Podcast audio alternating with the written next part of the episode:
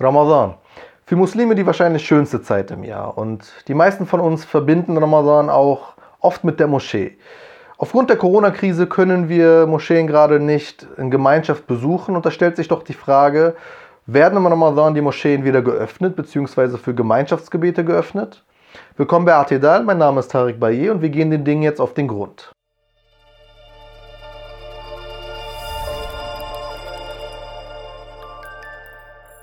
Zuallererst, Punkt 1, ist wichtig, dass man im Hinterkopf behält, die Moscheegemeinden haben die Gemeinschaftsgebete in den Moscheen nicht deshalb ausgesetzt, weil es ein entsprechendes Verbot oder eine äh, entsprechende Aufforderung gab, sondern diese Entscheidung trafen sie bereits am 13. März aus eigenem Verantwortungsbewusstsein. Es gab bis dahin keine Verbote und keine Aufforderungen.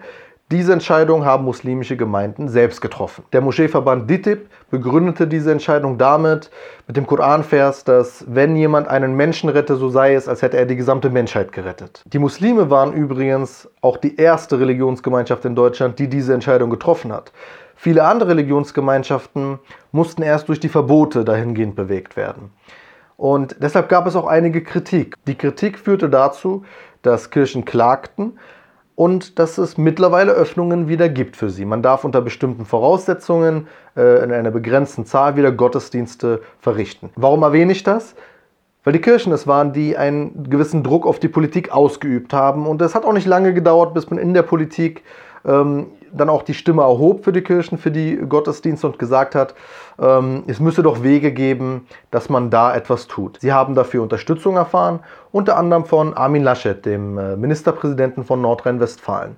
Wir wissen im Hinterkopf, Armin Laschet ist ein CDU-Politiker, der sehr gerne auch den CDU-Vorsitz haben würde und auch gerne Merkel als Kanzlerkandidat beerben würde. Und wenn die Regierungsposition ist, dass man zum Wohle der Gesellschaft die Beschränkungen weiter dann doch äh, geduldig äh, beibehalten möchte, dann bietet sich natürlich an, eine gegenteilige Position zu vertreten und das tut Armin Laschet ja, indem er ganz allgemein für Öffnungen in der Gesellschaft plädiert, also zum Beispiel für Schulöffnungen in NRW, aber eben auch für die Öffnungen der Gotteshäuser. Armin Laschet ist im Übrigen auch der, der laut Bild gesagt hätte, ähm, es könne nicht sein, dass aufgrund vor Sorge vor dem Verhalten der Muslime im Ramadan die Kirchen geschlossen bleiben müssten. Wichtig ist nur festzuhalten, es waren die Kirchen, die gefordert haben, dass es Öffnungen gibt. Die Moscheeverbände haben keine derartigen Vorstöße unternommen. Und um die Kirchen ein bisschen in Schutz zu nehmen, auch in der Hinsicht, äh, in der christlichen Glaubenspraxis bzw. in den verschiedenen Glaubenspraktiken der verschiedenen Konfessionen ähm, ist verschieden gewichtet, aber relativ eindeutig die Rolle von Ort und die Rolle von Geistlichen nochmal eine andere als äh, die bei Muslimen. Bei Muslimen sind Fragen wie Absicht und Umstände übergeordneter. Dementsprechend haben Muslime nicht ein derartig großes Problem damit, wenn beispielsweise eben Gemeinschaftsgebete abgesagt sind oder man sich eben nicht äh, wie gewohnt in den Moscheen treffen kann in größeren Gemeinschaften. Das ist anscheinend äh, äh bei einigen christlichen Interpretationen des Glaubens anders und das gilt es auch zu verstehen oder zu respektieren. Auch sei erwähnt, Moscheen werden in der Regel von mehr Menschen besucht als Kirchen. Weil die Kirchen aber diesen Druck ausgeübt haben und die Politik dann auch Veränderungen einleitete, gab es eine Bitte an die muslimischen Verbände, ein Konzept zu erstellen. Wichtig zu erwähnen, diese Bitte kam nicht nur von den Kirchen, sondern auch von äh, Armin Laschet, der Landesregierung NRWs ähm, und dem Innenministerium. Die muslimischen Verbände wurden gebeten, ein Konzept zu erstellen, das eine schrittweise Öffnung der Moscheen vorsieht. Dieses Konzept wurde erstellt und es liegt mir auch vor. Ähm, kurz da sei nochmal zu erwähnen, der KRM, der Koordinationsrat der Muslime, in dem die meisten muslimischen Verbände organisiert sind, hat bereits eine Pressemitteilung äh, veröffentlicht, wo der derzeitige Sprecher Burhan Kesici erklärt, dass man dieses Konzept zwar erstellt habe, eben auf die Bitte, aber es nicht wirklich rasch umsetzen möchte. Stattdessen würde man erstmal abwarten und nennt ein Stichdatum, nämlich den 30. April. Dort ähm, an diesem Datum werden äh, die Bundesregierung und die Landesregierungen sich beraten über das weitere Vorgehen, auch etwas ähm, erörtern, wie hat sich entwickelt.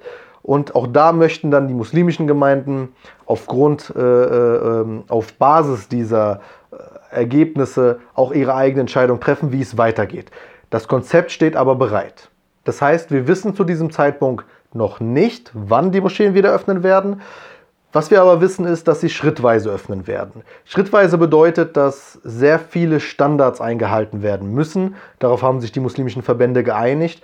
Im Übrigen sehr vorbildliche Standards, wie beispielsweise ähm, der Abstand, der zwischen den Betenden herrschen muss, ähm, die Ausrüstung, die vorhanden sein muss in Form von Mundschutzmasken, Desinfektionsmittel, Einweg, Gebetsteppichen sehr viel Infrastruktur, die auch erstmal erarbeitet werden muss. Ob es ein Festtagsgebet geben wird ähm, oder überhaupt Festtagsgebete äh, zu Bayram, zu Eid in den verschiedenen äh, Städten und Orten, ist auch noch nicht ganz klar. Es werden Dinge wie ähm, Open-Air-Gebete mit eben nötigem Abstand diskutiert. Es gibt viele Szenarien, die als Option eben diskutiert werden. Aber, und das ist wichtig, immer in Absprache mit den Experten, immer in Absprache mit den Behörden, immer auch mit Blick auf die Situation, auf die Entwicklung, ist es sicher oder ist es nicht sicher.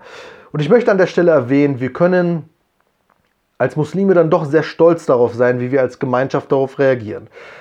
Dass die Moschee uns als Ankerpunkt auch in einer so gesegneten und so wichtigen spirituellen Zeit wie Ramadan fehlt und wegfällt, ähm, ist eine große Herausforderung. Für viele Menschen sind diese Orte unabdingbar gewesen. Also die Erfahrung dieser Orte ist untrennbar von Ramadan für viele Menschen. Für einige andere Menschen sind sie geradezu lebensnotwendig, wenn wir zum Beispiel betrachten, dass viele Menschen äh, zu Ramadan nur in den Moscheen zum Iftar eine warme Mahlzeit genießen konnten. Denken wir da beispielsweise an Obdachlose.